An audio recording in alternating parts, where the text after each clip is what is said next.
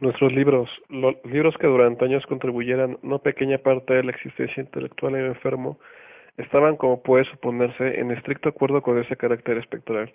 Estudiábamos juntos obras tales como el Berber et Chartreuse de Gresset, el Belfeyor de Maquiavelo, Del cielo del infierno de Suessendorf, El viaje subterráneo de Nicolas Klim, de Holberg, La quiromancia de Robert Fludd, de Jean Digin de la Chambre, El viaje de la distancia azul de Thiers y La ciudad del sol de Campella. Nuestro libro favorito era un pequeño volumen en octavo del Directorium Inquisitorium del demoníaco Eimek de Girón, y había pasajes de Pomponius Mela sobre los viejos sátiros africanos y cubanos con los cuales Usher soñaba horas enteras, pero encontraba su principal deleite en la lectura cuidadosa de un rarísimo y curioso libro gótico en cuarto, el manual de una iglesia olvidada, Las Vigil Motorium Chorum Ecclesiv Maguntis.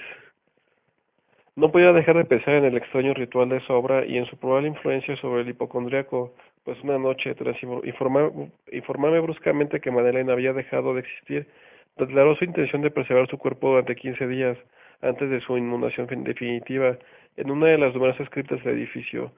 El humano motivo que alegaba para justificar esa singular conducta no me dejó en libertad de discutir.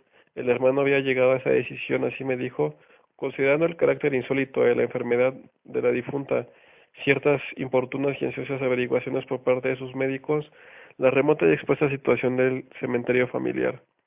No he de negar que cuando evoqué el siniestro aspecto de la persona con quien me cruzaba en las escaleras el día de mi llegada a la casa, no tuve deseo de oponerme a lo que consideré una precaución inofensiva y en modo alguno extraña.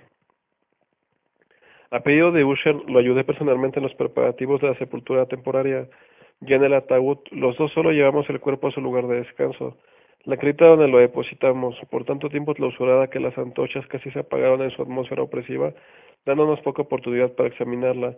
Era pequeña, húmeda y desprovista de toda fuente de luz. Estaba a gran profundidad, justamente bajo la parte de la casa que ocupaba mi dormitorio. Evidentemente había desempeñado en remotos tiempos feudales el siniestro oficio de mazmorra y en los últimos tiempos el depósito de pólvora o alguna otra sustancia combustible, pues una parte del piso y todo el interior del largo pasillo abovedado que nos llevara hasta ahí estaban cuidadosamente revestidos de cobre. La puerta de hierro, macizo, tenía una protección semejante. Su inmenso penso, al moverse sobre los goznes, producía un chirrido agudo e insólito. Una vez depositada la fúnebre carga sobre los caballetes en aquella región de horror, retiramos parcialmente hacia un lado la tapa que todavía, todavía suelta del ataúd y miramos la cara de su ocupante. Un sorprendente parecido entre el hermano y la hermana fue lo primero que atrajo mi atención, y Usher, adivinando quizás mis pensamientos, murmuró algunas palabras por las cuales supe que la muerta y él eran mellizos, y que entre ambos había existido siempre simpatías casi inexplicables.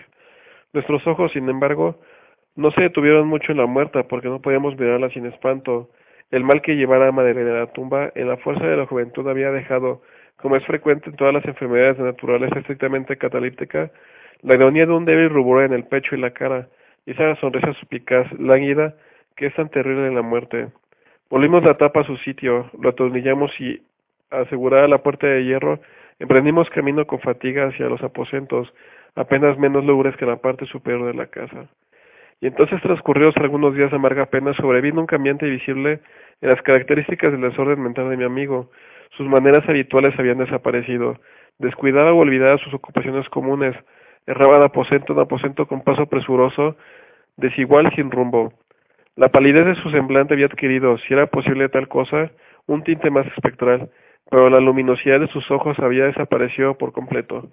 El tono a veces ronco de su voz ya no se oía, y una vacilación trémula, como en el colmo del terror, caracterizaba ahora su pronunciación. Por momentos, en verdad, pensé que algún secreto opresivo dominaba su mente agitada sin descanso y que luchaba por conseguir valor suficiente para divulgarlo.